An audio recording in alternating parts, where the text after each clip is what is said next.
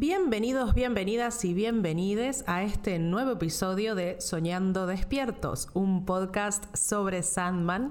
Hoy, como ven, hemos cambiado un poquito las cosas. Mi nombre es Lucía Foss y estoy encantada de darle la bienvenida a mi compañero, mi socio, mi soñador acá al costado, el señor Josi, el Josi de la gente Argarañaz. ¿Cómo va, querido? Perfecto, perfecto. Es Argañarás. Toda mi vida se va a confundir la gente. ¿Y qué te No dije importa, yo? está perfecto. Argarañás. ¿Y cómo es? Argañarás. ¿Y cómo te dije? Bueno, en fin, no importa. Después, de, después del programa me lo explicas, no termino de darme cuenta de la diferencia.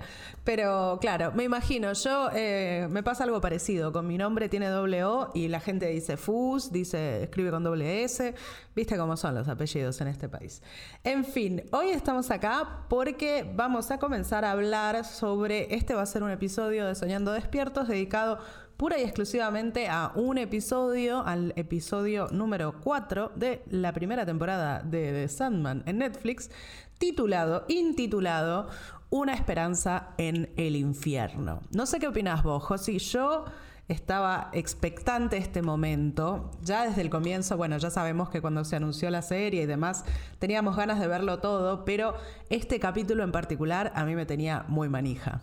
Totalmente, porque tuvimos desde que se anunció la serie hasta que no pasaron nada, fueron meses larguísimos y después largaron a último momento un videíto de Gwendolyn Christie como Lucifer y fue como wow, esto va a ser buenísimo. Yo ya igual lo, lo sabía, pero al ver esa primera impresión fue como wow, sí, es por acá. Yo tengo algo que contarte y algo que preguntarte también que me causa mucha gracia y es que estaba esperando que analizáramos este capítulo para hacer esta pregunta, pero no sé si sabrán nuestros queridos oyentes que hay un test en, Bu- en BuzzFeed, en BuzzFeed, que te pregunta qué personaje de Sandman sos. Y yo sé que vos lo completaste, yo también lo completé y me da mucha gracia los resultados que nos llegaron, porque a vos cuál te tocó. A mí todavía recuerdo que lo hicimos juntos, yo lo hice junto con vos y me salió Morfeo. Y vos dijiste, uy, qué enorme. Y yo dije, bueno, sí, ser enorme. Sí, a mí no, no precisamente me salió eh, Lucifer Morningstar, no precisamente Morfeo. Así que este es nuestro episodio, Josi. Estamos acá enfrentados en un duelo, ni siquiera a vida o muerte, a, la existencia absoluta. Pero mm, este episodio no solo se compone por la storyline de Morfeo y Matthew atravesando el infierno, sino que también en paralelo vamos a ir viendo la historia de John Dee, que acaba de salir del manicomio, ese premium en el que se encontraba, y está yendo rumbo a Mayhew a buscar su rubí. Entonces, esta es una decisión que se tomó en la adaptación, que a mí me parece muy interesante y muy bien hecha, que es ir intercalando tanto las secuencias de Morfeo y Matthew en el infierno como las secuencias de John Dee y una tal Rosemary con su Rottweiler Susie que los están llevando hacia, hacia Mayhew. Em, a mí me gustaría proponerte que en este capítulo de hoy analicemos primero una secuencia de estas, una, de estas historias y luego vayamos a la otra. Y como soy de esa clase de persona que le gusta comerse las papas fritas después de la hamburguesa, diría que vayamos primero con la parte de John y todo ese análisis y luego vayamos a ver más en la profundidad lo que pasa en el infierno. Re estoy porque algo que vemos si venís siguiendo la lectura, como por ahí nosotros decimos que lo hagas o lo intentes, de mirar el episodio y leer el cómic, vas a ver que acá el episodio, lo que narra Lula primero, sucede en el episodio que va después de este del infierno que se llama Pasajeros. Y es un episodio muy muy de terror con cosas que son inadaptables, que son participaciones de la Liga de la Justicia, Scott Free, de Mr. Miracle y el Martian Manhunter. También me parece bien, este, no, no forma parte de ningún universo Sandman más que de sí mismo. Y está bueno, y si te quedas con manija, como decimos siempre, te vas a leer los cómics. Sí, además, em, eso, bueno, es una cosa que se muestra al final, ¿no? Cómo resuelven cómo él encuentra el rubí. Originalmente, como decís, va primero a la Liga de la Justicia porque eh, John Dee o Doctor, Doctor Destiny, ¿era? Doctor Destiny había sido un viejo enemigo de la Liga de la Justicia y así es como en los cómics Gaiman lo entrelaza con el universo DC. Y mm, también es una de las primeras veces en las cuales vemos cómo Morfeo se transforma frente a distintas personas en función de cómo ellos creen que Morfeo se ve. Pero bueno, volviendo un poco entonces a la serie, comenzamos acompañando a John en esta salida del, del manicomio, ya con el saco que le dio el Corintio, y está cruzando la calle ahí como medio complicado y una señora muy amable y muy gentil se para, le ofrece ayuda, le pregunta a dónde va y él realmente se nota que está muy desconcertado, no sabe en dónde se encuentra y esta mujer tiene piedad por él. Y es una mujer muy amable, muy amable, muy compasiva y mm, le ofrece alcanzarlo hasta donde él está yendo. Le dice que le queda de paso y lo sube a su coche, en donde también está su perro Susi, que no sé qué pensaste vos, pero ya apenas vi a Susi dije, ay no, que no le pase nada al perro, por favor. A, Rosemary tampoco, ella después se presentó y se llama Rosemary. Eh, pero, pero viste que siempre el perro no, con el perro no. Sí, queríamos que no muriera el perro, pero no lo vamos a decir si sucede o no. Te quiero comentar que Rosemary es Sarah Niles, una actriz que la vimos, los que vimos Ted Lasso, es la, la psicóloga que maneja un rango impresionante. Me parece que algo que me gusta mucho es que es la primera personaje o el primer personaje humano que vemos que tiene piedad o sentimientos o algo parecido a lo que nosotros llamaríamos normalidad, porque hasta ahora venimos en este mundo fantástico, vemos a Burgess que es una basura, su hijo más o menos, Matthew que es en realidad no es un humano, pero es como que el más con el que más nos sentimos identificados, pero acá por primera vez Cosa que no sucede, estuve releyendo bastante la obra y hay poca humanidad y está bueno eso que veamos que también hay gente buena en este mundo. Sí, es realmente un alivio y esto ya de por sí también es una diferencia con el cómic. En realidad cuando John eh, sale del manicomio, sale con una pistola para el primer coche que ve y ese resulta ser el coche de Rosemary y básicamente la obliga a que lo lleve hacia donde él está yendo, que está yendo por supuesto a buscar su rubí. Em, y tienen un montón de conversaciones en el coche y demás, pero es mucho más violento. De entrada es un secuestro. En este caso, en realidad, se trata de un acto de, de, amabilidad, un acto de ternura, un acto de compasión con una persona que se la ve muy desprotegida, porque a John realmente se lo ve como una persona mayor que está desorientada, quizás vas a acordar un poco a, no sé, algún viejito con Alzheimer de alguna manera. Y, bueno, esta, esta mujer, Rosemary, tiene mucha compasión de él y lo invita a su coche. Y durante el primer comienzo del viaje, bueno, tienen una conversación muy interesante sobre, sobre la maternidad, sobre el concepto. John le cuenta que su madre ha fallecido y aparecen algunos temas que se van a ir repitiendo a lo largo de todo lo que es el storyline de John Dee, que tiene que ver con la mentira, que tiene que ver con hacer un mundo mejor y cómo la mentira es para él lo, que envenena a este mundo y que la gente miente porque es intrínsecamente egoísta. Y le pregunta a Rosemary si ella miente y ella dice que en realidad el mentiroso de su familia había sido su marido, que tenía otra familia y otra esposa en otra ciudad y, John realmente reacciona empáticamente también. Ahí vemos que es un personaje que realmente no es un loco, un psicópata que no sabe nada de la vida. El tipo tiene capas y su mente también ha sido fracturada por el rubí. Em, pero finalmente la conversación sigue avanzando hasta el punto tal que John le cuenta que bueno, que su madre ya le perdonó por haber hecho ese incendio y matado a toda esa gente cuando le robó el rubí. Y ahí vemos la transformación de la cara de Rosemary, cómo pasa de, empatía o, sí, este, compasión a franco miedo, franca eh, preocupación. Intenta llamar por teléfono, no puede, mirar a Susie preocupada, a su perra. Y es un gran trabajo de los actores, es un gran trabajo. Yo pensaba que es como una especie de mini obra de teatro, ¿no? Un espacio contenido, un coche en la ruta que avanza y el diálogo entre ellos dos.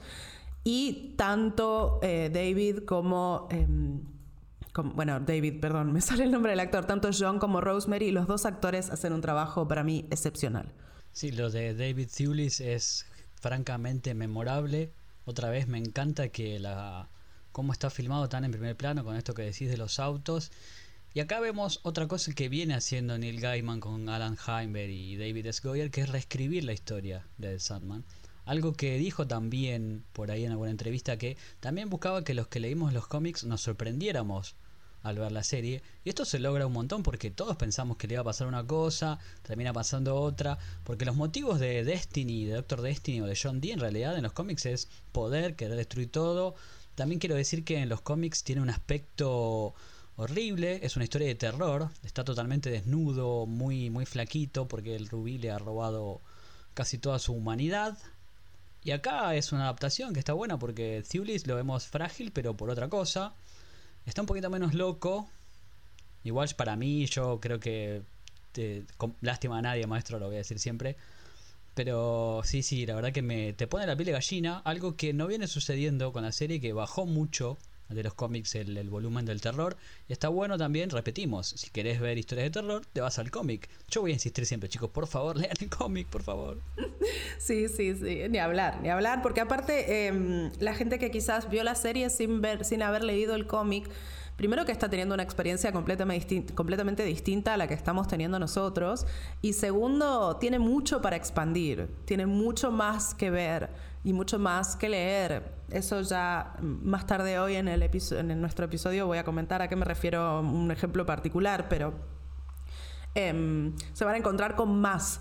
No es que se van a encontrar con algo distinto, se van a encontrar con lo que vieron y mucho más. Entonces, e, es muy recomendable.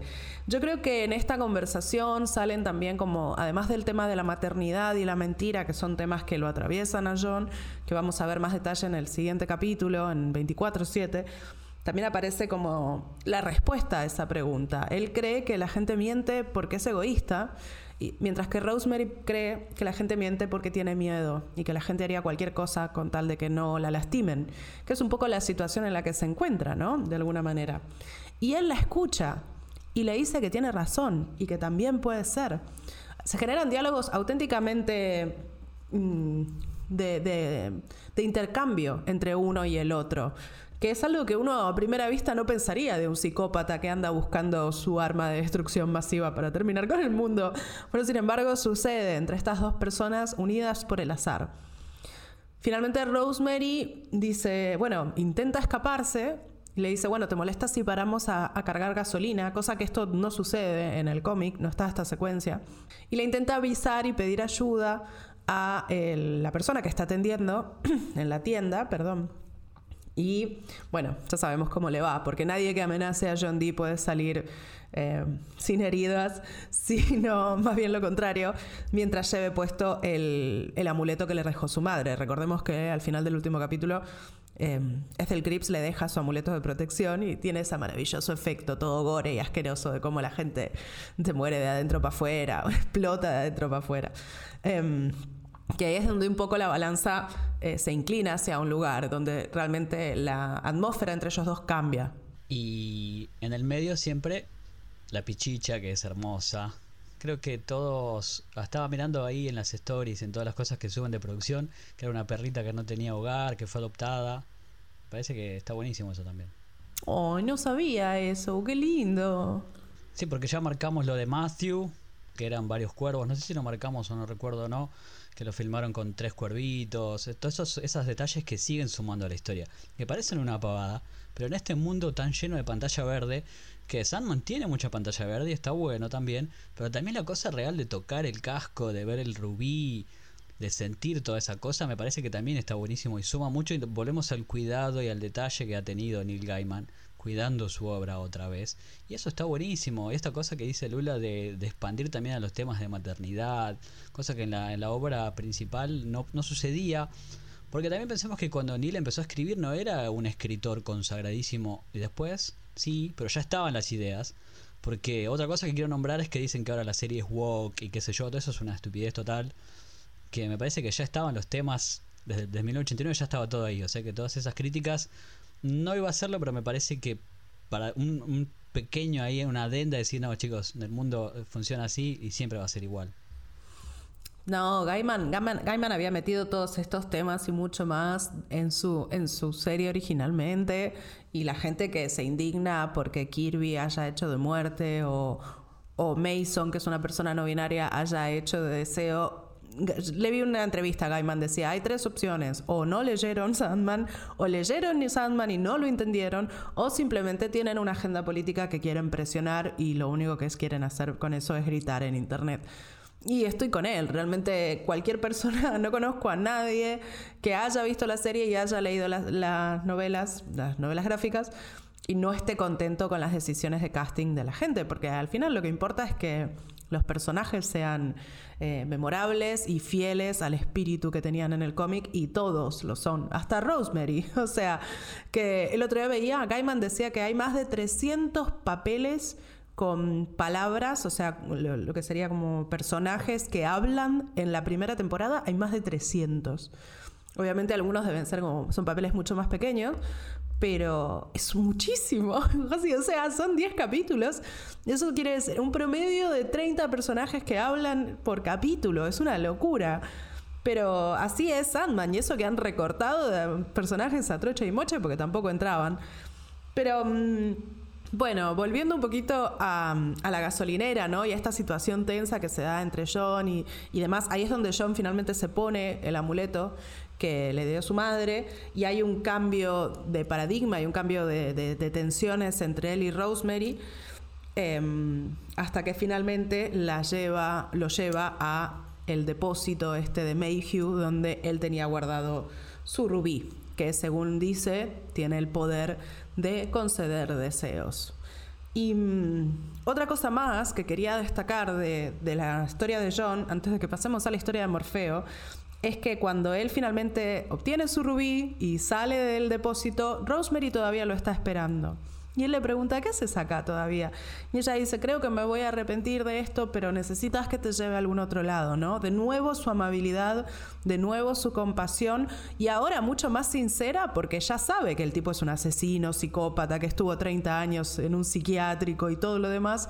Y sin embargo es tan buena persona que ha decidido esperarlo y tratar de ayudarlo un poco más. Y él se conmueve ante esta amabilidad y le regala el amuleto de protección que lo había tenido eh, seguro desde que su madre falleció. Ahora que él tiene el rubí, dice que ya no lo necesita. Y no solo sobrevive Rosemary, sino que también sobrevive Susie. Sobreviven las dos. Yo sentí cuando terminó ese capítulo, esa fue una victoria para mí. Totalmente, porque algo que vamos a ver en la constante de todas las temporadas, porque ya estamos seguros que va a haber muchas, es que no hay muchos finales felices en The Sandman. Y está bueno también eso. Y ver acá que Rosemary se va con el amuleto. Yo te digo la verdad, te digo la verdad. Yo pensé que la boleteaba de una. Dije, bueno, ya fue, listo, Rosemary, va bajo la alfombra, pi, nos, vemos. Y me sorprendió mucho que, tuviera compasión. Hasta que en un momento dije, pará, John T no es tan malo. Ya veremos que en los próximos episodios lo que sucede. Pero digo, pucha, che, me gustó este cambio. A mí me. Un poco de esperanza y guiño, guiño, un poco de esperanza nunca viene mal. nunca mejor dicho. Eh, a mí me dio mucho alivio porque, bueno, comentando los cómics, justamente, en los cómics originalmente Rosemary, Rosemary sí la mata, ¿no? Eh, pero de nuevo, directamente se conocieron de otra forma. Fue un secuestro desde el principio, no fue un acto de amabilidad. En la adaptación, en la tele, la amabilidad no es castigada. Eso fue lo que yo sentí. Si él la hubiera matado, amén de que, o a Susi, Em, para el espectador, para las personas que estamos mirando, hubiera sido muy cruel porque ella solo fue buena persona con él. Solo le mostró su, compasión y su lado bueno y trató de ayudarlo todo el tiempo. Y si él lo hubiera matado, se hubiera sentido.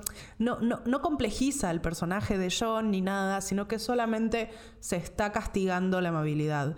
Y decidieron evitar eso. No solo no la castigan, sino que la premian. Porque yo estaba pensando, ella tiene ese amuleto que la protege, en el capítulo que viene, en 24-7, donde las cosas se ponen muy complicadas en todo el mundo, no solo en el diner, Rosemary está protegida.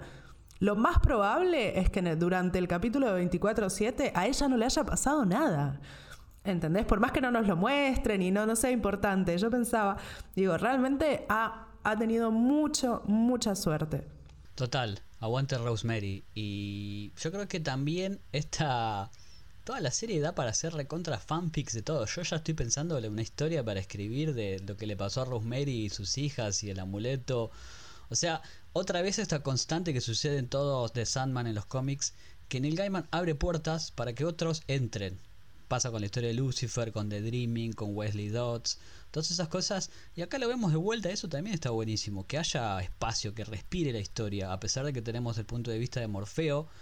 Pero esta es una historia, es una historia coral siempre, es la historia de las historias. Y eso acá vamos viéndolo y está bueno. Totalmente, totalmente. Que te dan ganas de saber del spin-off de Rosemary y su familia y cómo lidian con ese amuleto. No, no, sí, lo puedo ver, lo puedo ver. Una cosa como para cerrar también el tema de John es que él cuando se va dice que se está yendo a salvar al mundo. En su concepción, y esto ya lo vamos a analizar en el capítulo que viene, pero en su concepción, él lo que está haciendo es salvar al mundo de las mentiras que, que lo agobian y que lo hacen tan complicado. Pero bueno, ahí dejamos la historia de John Dee por ahora. Y vamos a dedicarnos en este momento a lo que está pasando con Morfeo y Matthew en el infierno.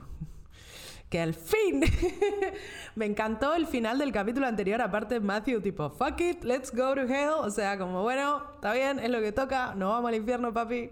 Sí, espectacular el infierno. Me gusta también que Matthew funciona para que los diálogos expositivos, que nos cuenten qué es el infierno, este tártaro, este Hades, este Hades, cómo funciona en este universo.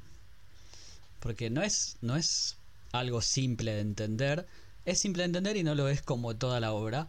Pero me gusta este, este recurso de tener a Matthew para que no esté la voz en off de Morfeo explicándonos qué es. Me parece que eso también está bueno y es muy inteligente. Otra vez la reescritura de la historia. Eso me gustó. Totalmente, claro. En el original, en el cómic, eh, Morpheus va solo al infierno, no va con Matthew.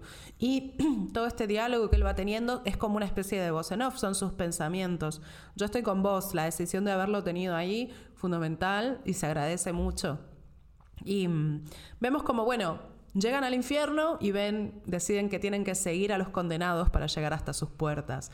Y esas puertas que tienen un tapizado de almas en pena en 3D, una especie de bajo relieve de condenados que sufren cuando suena el gong.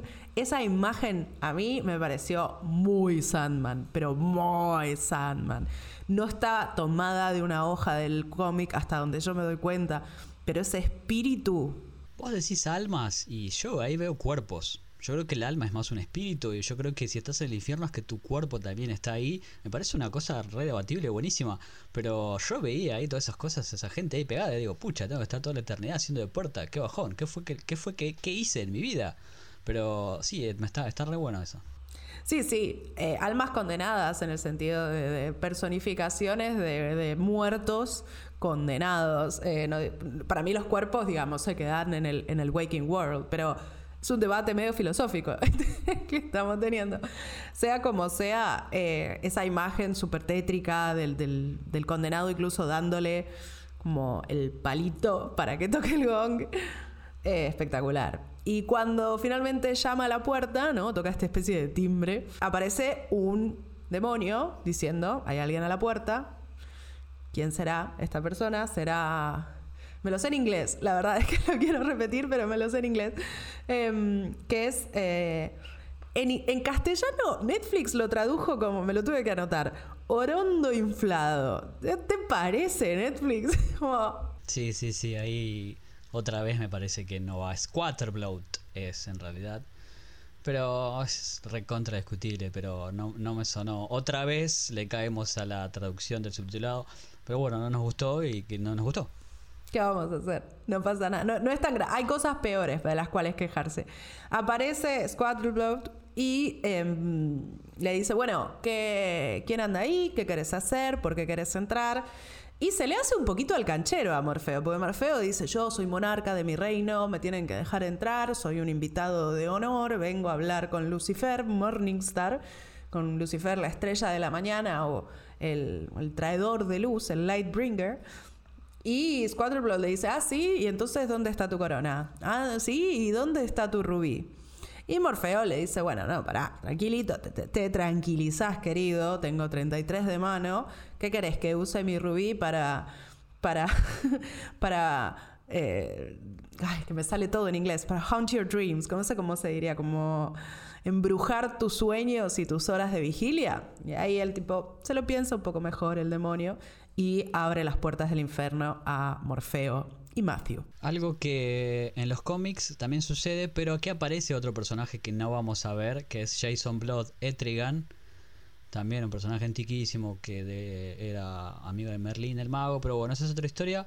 Pero es un cambio también significativo. También es 4 Blood. A mí me dio bastante miedito porque parece el tipo de esos luchadores de la WWE o alguna de esas gigante, grandote. Fue como, upa, y Morfeo que lo ves disminuido, a pesar de que es el monarca de los sueños, parece una persona chiquitita, chiquitita. Bueno, en realidad persona no. Un sueño chiquitito, chiquitito. Es como, wow, esto eh, en la escala del infierno me gustó mucho. Sí, totalmente. Hay algo, hay algo muy importante que sucede justo en ese momento, que es que Morfeo dice, le dice a Matthew que no puede simplemente entrar sigilosamente sin que lo vean. Hay, hay, reglas y protocolos que deben ser seguidos, le dice. Y eso para mí define muy bien eh, ya hemos hablado de cómo Morfeo es un fanático de las reglas y lo que se puede y lo que no se puede hacer y los protocolos a seguir. Es casi burocrático en ese sentido. Su personalidad es así. Y acá también es muy consciente de que es muy peligroso. O sea, se encuentra literalmente en el infierno. Si llega a mandarse una, mm, va a quedar encerrado ahí para toda la eternidad. No estaría siendo lo más divertido. Em, así que se le nota un poco el miedo también, ¿no? Siempre que hablamos de Tom Sturridge y su actuación y que está muy bien, ahí se le ve que está un poquito cagado en las patas. Porque también en el diálogo expositivo con Matthew le dice que yo lo conocía. Ah, otra cosa que quiero decir es que en el subtitulado está siempre en femenino y Lucifer no tiene género. O sea que pues es Lightbringer en inglés es más fácil, Lucifer Morningstar Lightbringer. En castellano no debería tener género, pero le dice que lo conocía desde que era el ángel Samael que es el ser, quizás después de Dios, el ser más poderoso de la existencia. Y vos decís, pucha, che, sí, acá está bastante disminuido nuestro héroe, entre comillas. Sí, de hecho Matthew primero le dice, ¿el diablo? Le dice, no, no, no es ningún diablo. No es un diablo, nada más. Se trata de un ángel caído. Y, ah, cierto, cierto que el diablo es un ángel. Em, que ya cuando finalmente lo vemos a Lucifer, eh, su aspecto angelical es lo primero que destaca junto con sus alas de vampiro gigantes, em, pero realmente está retratado, retratado como un ser celestial, caído, pero celestial. Em, ese diálogo también sucede en una escena que están atravesando un bosque lleno de neblina, que eso se parece mucho al cómic cuando atraviesan el bosque de los, de los suicidas que en el cómic Sueño comenta, cuando la última vez que estuve acá era simplemente un bosquecito eh, y ahora realmente son hectáreas y hectáreas de, suicidas. Em, y acá también vemos, en un momento Matthew quiere salir volando y ve que en todos los árboles hay gente muerta y dice, mm, no, mejor no. A mí un poco me decepcionó que no estuviera la línea esa, ese diálogo de que era un bosquecito y ahora son hectáreas, hectáreas.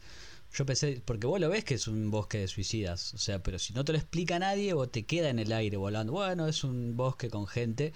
Y me parece que el impacto en los cómics es mucho más grande. Entiendo que es un trigger warning el suicidio y qué sé yo, pero me parece que podría haber restado. Yo creo que ellos dijeron, seguro que va a haber pibes y pibas en todo el mundo que van a estar analizando cuadro por cuadro y línea por línea todo lo que está pasando en esta serie. Así que vamos a hacerles el favor de que puedan tener de qué hablar en sus podcasts para poder compararlo con el cómic y eso es lo que les estamos haciendo. Así que gracias Heimberg, gracias Gaiman por la adaptación, nos están dando muchísimo material.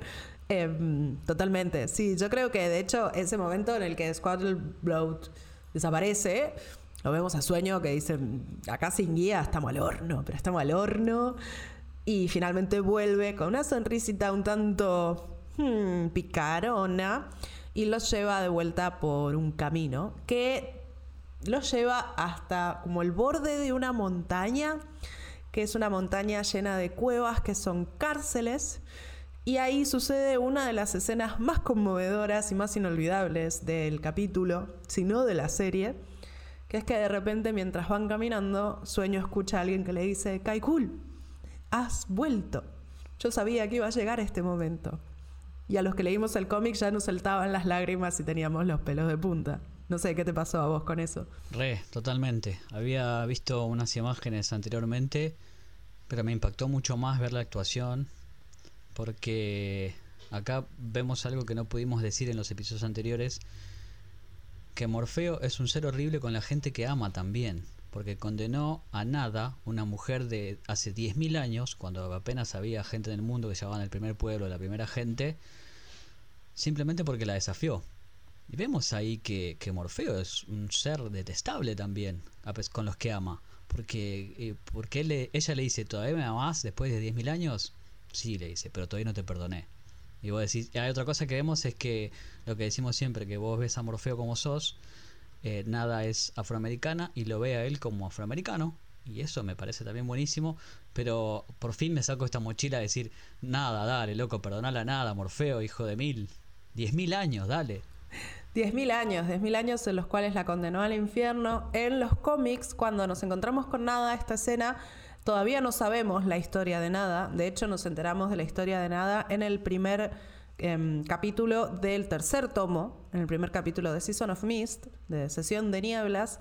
Y queda pendiente, queda pendiente para la próxima temporada cuál fue la historia, cuáles fueron los detalles, qué fue lo que pasó entre Nada y Kaikul, como ella lo llama. Nada, la actriz además, ay por favor, esa manera de llorar con los ojos tan abiertos, tan hermosa ella, y con los ojos tan abiertos, una lágrima cayendo de un lado, otra del otro, una sutileza en sus emociones, hermosísimo realmente. Y cuando finalmente Sueño dice, no, todavía no te perdoné, y sigue caminando con Matthew, ella grita desde su celda que nunca perdió la esperanza y que nunca va a perder la esperanza. Una palabra muy importante en este capítulo, está en el título y va a volver nuevamente más adelante y va a salvarle, perdonando a mi francés, va a salvarle el culo a Morfeo. Yo estoy convencida, eso no sucede en el cómic, ella no le dice eso en el cómic, yo estoy convencida que los adaptadores lo pusieron a propósito para que nada le diga la respuesta correcta y él pueda de alguna manera ganar el juego. Me, sí, me re sorprendiste cuando lo comentaste en Twitter el otro día. Eh, yo no lo había notado, la verdad. Me parece que es una, es una cosa también muy televisiva esa del payoff, del setup y el payoff. Que en los cómics por ahí, viste que el, setup lo hacen en el episodio 4 y el payoff es en el episodio 28.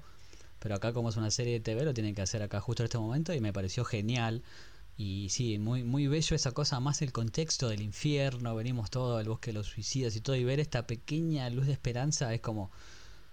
Ah, igual todavía falta algo fuerte. Nada, nada es una reina, nada es una reina, siempre lo fue y es uno de mis personajes favoritos de, de todo el cómic, realmente. Me hace muy feliz, muy feliz. Pero bueno, Termina entonces este recorrido, por supuesto, eh, Squatterblood lo llevó a propósito para que pasaran por ahí, porque los demonios, nunca, nunca confíes en un demonio y menos si te tiene a su merced, mostrándote un camino cuando sabe que hay un alma en pena condenada ahí solo por vos, cosa que Matthew le pregunta y Morfeo admite. Y finalmente los deja un poco en el borde de lo que es el tramo final del camino hacia el castillo de Lucifer que vos viste el tamaño que le hicieron al castillo de Lucifer. Por eso te decía, la escala de todo que tiene me pareció genial esa puerta que vos al principio decís, che, qué linda puerta, ¿eh? están todos los símbolos satánicos, la estrella da vuelta, las cabras. Y cuando llega Morfeo y lo ves tan pequeñito como nos sucedió con las puertas de cuerno de marfil, fue como, wow. Otra vez estoy, estaba cada rato, wow. Mirá lo que es eso, boludo. Hermoso. Y aparte, ¿viste lo que pasa cuando se abren las puertas? Ahí yo dije, acá, acá todos tenemos esta referencia, no hace falta haber leído el cómic. Era de Shining puro, puro, puro, puro. O sea, la sangre saliendo así. Yo dije, uy, uy, uy, muchachos, en las que nos estamos metiendo. Otra, sí, como también en el primer episodio hay referencia a Stephen King, este, que estaba leyendo uno que lo, creo que lo dijimos, uno de los captores de sueño estaba leyendo It o sea que siempre es con sus con sus musas también ha sido muy bueno Gaiman. Sí, claro, tiene que tirar sus, referencias, ¿no? Sus guiños a sus héroes. Em, van a aparecer más, van a aparecer más, van a aparecer más, pero bueno, me vuelvo, Yo estoy haciendo lo que haces vos siempre, que es pensar en los capítulos que vienen. Volvamos, porque este capítulo vale la pena. Finalmente, Sueño entra al castillo de Lucifer y se encuentra con Lucifer Morningstar, con la estrella de la mañana, con el ángel Samael caído. A su lado tiene a un demonio que se llama Masikin of the Lilim, eh, que tiene la mitad de la cara básicamente como un cadáver. Y Lucifer en todo su esplendor angelical, con sus alas claramente demoníacas, pero vestido de blanco, con esos rulos rubios que ya sabemos fueron originalmente, el aspecto original estaba inspirado en David Bowie, en un David Bowie joven. Y, y acá tiene todo ese pose y toda esa, esa cadencia muy pacífica y muy terrorífica. Sí, recontra, me parece brillante la elección de Gwendolyn Christie como Lucifer.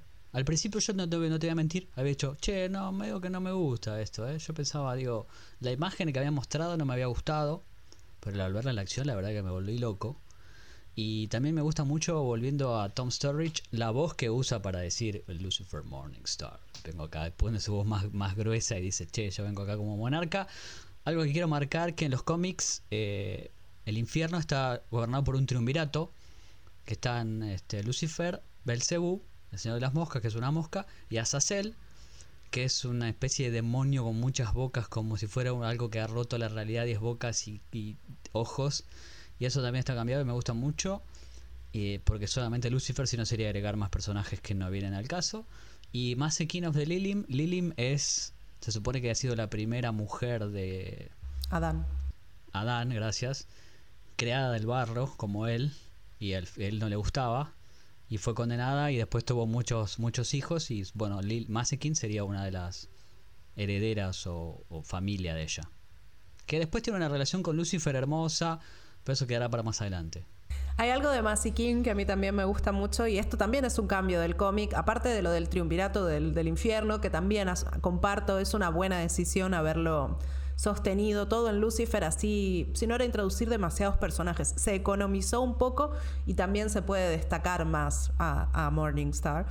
Pero Masikin em, en los cómics también tiene la mitad de la cara podrida, digamos, la mitad de la cara como un cadáver, pero no puede hablar. O sea, en realidad habla, pero no se le entiende nada. No, incluso leyéndolo, uno tiene que hacer un esfuerzo muy, muy grande para tratar de identificar qué palabra significa toda esa cosa llena de zetas y ts y qs. Eh, aquí, por suerte, Masikin habla y se le entiende, lo cual se agradece.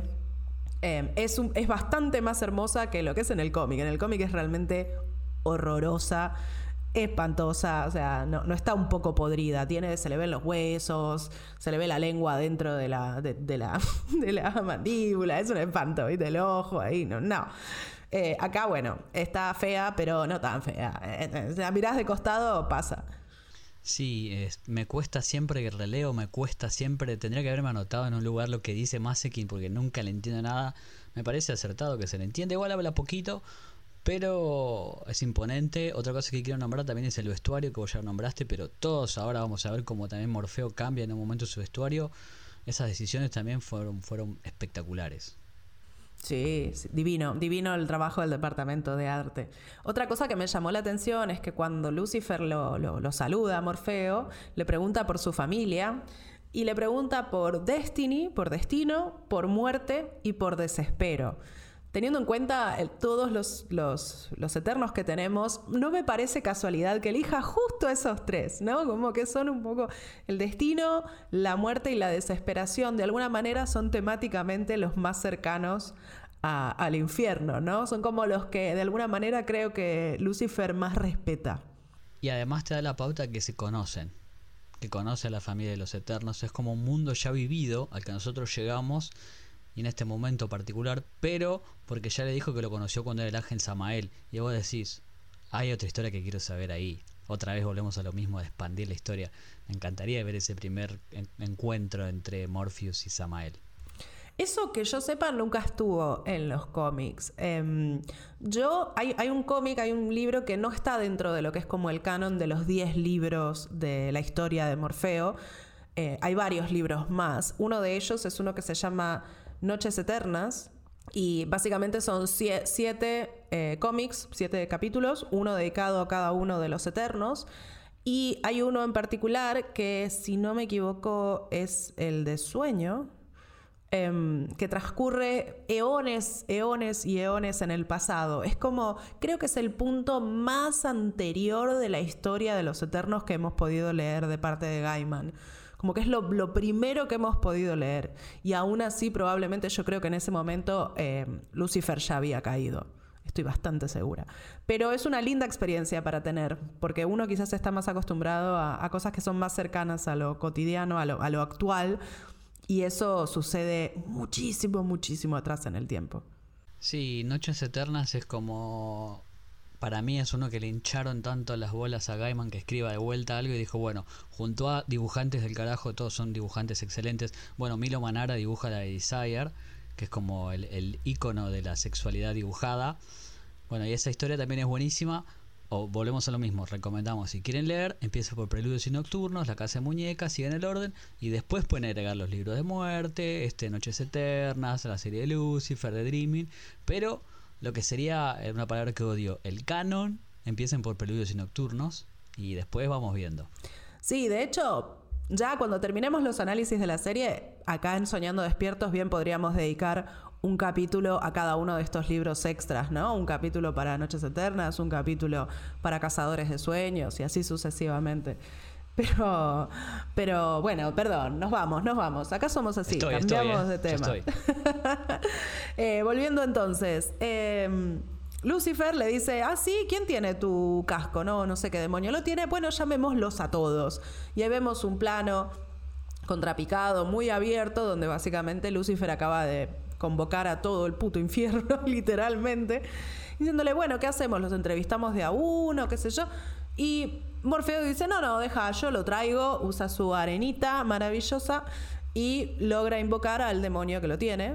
Cuando invoca a los demonios, ¿notaste que es la plaza de San Pedro del Vaticano? Ese detalle me pareció fantástico. No, no me di cuenta. No, para nada. Sí, cuando baja así, después cuando se repite también es la forma, viste, la plaza esa, donde habla la autoridad máxima, el Papa Católico y esa, esa, esa revuelta, esa de vuelta me pareció genial, un detalle brillante. Mira vos, es como un reflejo oscuro de lo que sucede acá arriba. Mirá, no me había dado cuenta, qué bueno, me encanta. Y aparte tienen como fuegos así en todos lados. Y hay que decir que en el cómic a mí esa escena, ese momento donde convocan a todos los, los demonios me gusta mucho más, mucho, pero mucho más. Porque hay algo que es inevitable en la, en la adaptación, que es que la mayoría de los demonios son básicamente actores, personas, con prótesis y cosas, pero son básicamente personas. En cambio, en los cómics los, los demonios son mucho más deformes, son mucho más distintos, tienen formas distintas, tienen eh, mitad de animal, mitad de cabra, mitad de no sé qué, o sea, son realmente mucho más variados y el trabajo que hace el artista en ese cómic en particular me parece como inabarcable. Mismo Coronson, que es el que el demonio que convoca y que tiene el casco de sueño, por ejemplo, en el cómic es como largo, flaco y tiene dos bocas.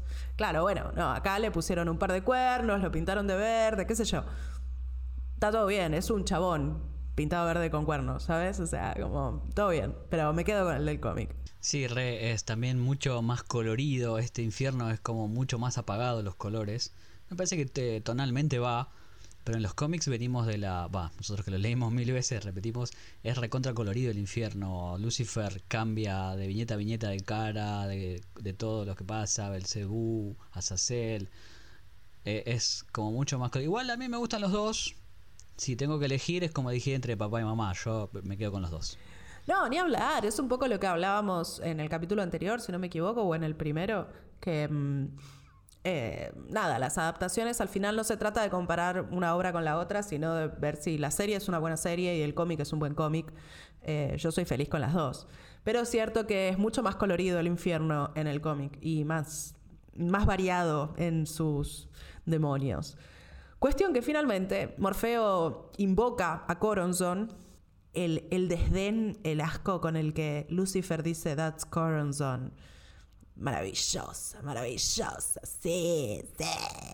Eh, y eh, dice, bueno, yo gané este, este casco de manera legal, yo hice todo legal, chicos, acá se levantó las manos, viste, no, referí yo, lo mío, no, no, yo fui a la pelota, eh, yo cambié este casco por un amuleto de protección yo no cometí ningún crimen, si querés que te lo dé, vas a tener que luchar contra mí para llevártelo. Y él dice, bueno, está bien, acepto los términos y condiciones, le pone el clic, no soy un robot, aceptar. Y Lucifer ahí ve una oportunidad y le dice, bueno, sueño, ¿quién te va a representar en esta batalla? Le dice, yo me voy a representar a mí mismo.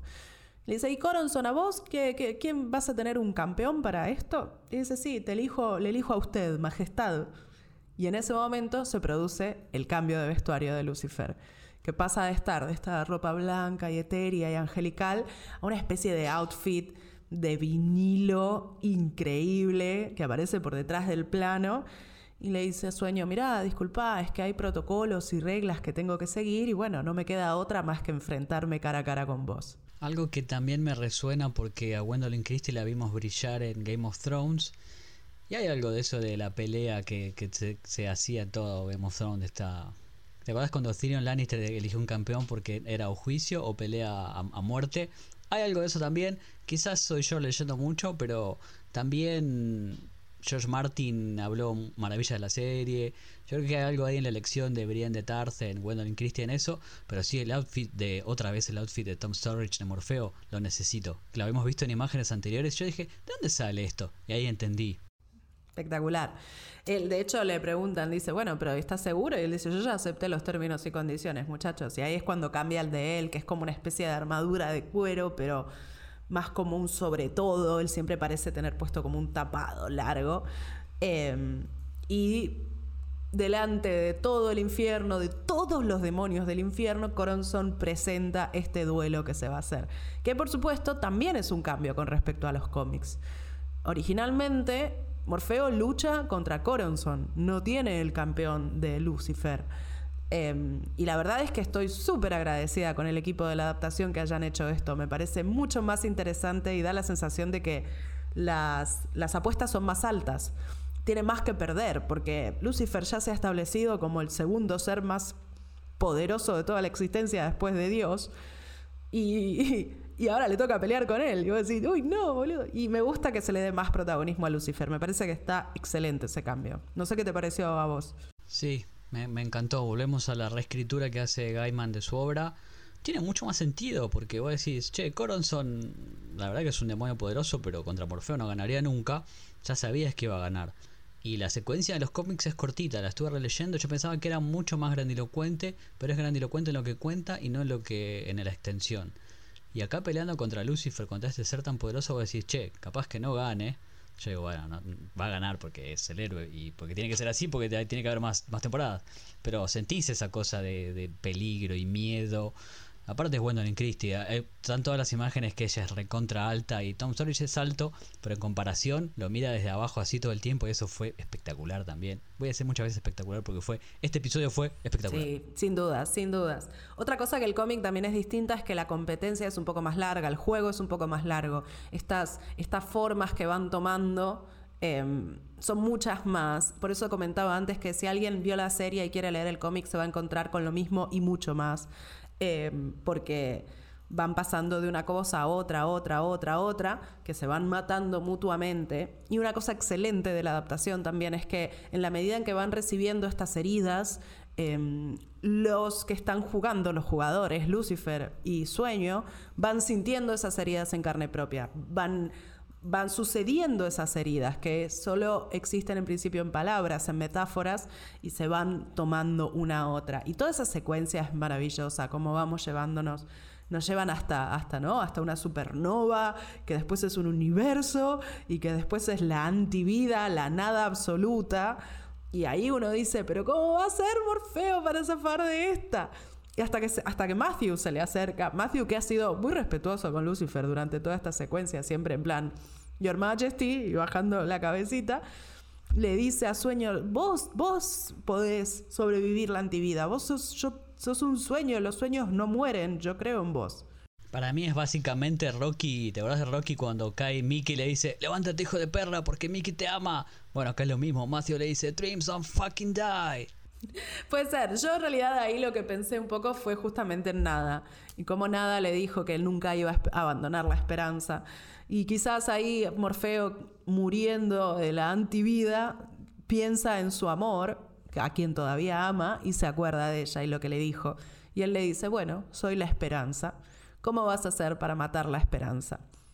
Y, y lo cagó. Lucifer ahí ve en un momento hay un cambio de iluminación y entra una luz blanca cálida que parece casi luz celestial y puedo ver en la cara de Lucifer el recuerdo de la ciudad plateada en ese momento.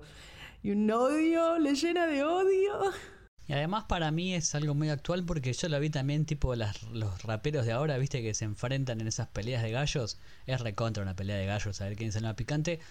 Otra cosa que quiero agregar también que en los cómics vemos la, sentimos, escuchamos, la, leemos la voz de Morfeo, cómo ve que Lucifer está siempre al ataque, al ataque, al ataque, y en un momento decide cambiar su estrategia, y cuando ahí es cuando se transforma en el mundo, cambia la cosa, y ahí es como que esa, sutileza me parece que un poquito se perdió, pero la verdad que a mí todas las imágenes, esas etéreas de la antivida, el universo, jinete cazando a la serpiente, la bacteria, todo eso me pareció genial. Esta es la parte donde yo lloré, todos los episodios, acá lloré. Cuando dijo Hope, no, ¿por qué? Gana, gana, gana con eso, nada mata la esperanza. Eh, Coronson cobra, ahí tiene, le, hacen un pequeño, le hacen una Lannister, lo tiran desde el balcón, así como derecho al piso. Y em, Sueño dice, bueno, le, devuelven el casco, Masiquín se lo devuelve. Y Sueño dice, bueno, son muy honorable, monarca del infierno, muchas gracias por los servicios prestados, nos vimos. Y Lucifer le dice, ¿qué te hace pensar que te voy a dejar irte?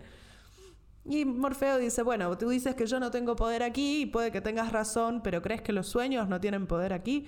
¿Qué clase de poder tendría el infierno si los que están aquí no, pueden, no pudieran soñar con el cielo? Y la cara de odio de Lucifer nuevamente no lo soporta más y le promete que algún día lo va a destruir.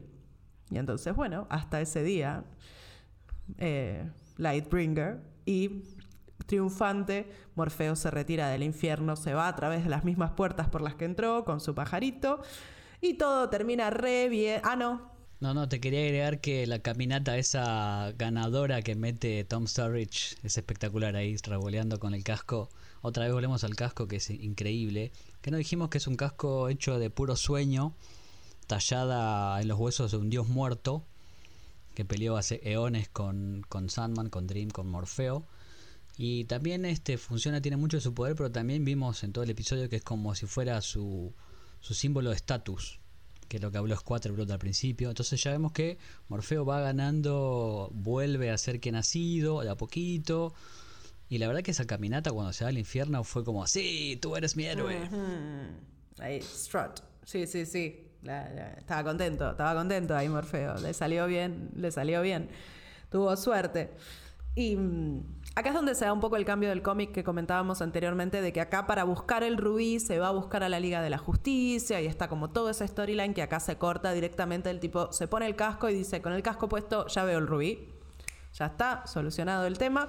Se pone el casco, se va para buscar el rubí, encuentra el rubí, agarra el rubí y dice, ay, qué lindo mi rubí. Mm, hay algo raro. Y el rubí le tira un espectro patronus, no sabemos qué pasa, un chispazo enorme Sale volando Morfeo, sale volando Matthew y llega John Dee que dice, ay, alguien trató de agarrarte, no, mi pobrecito Rubí, te vienes conmigo, me voy a salvar el mundo.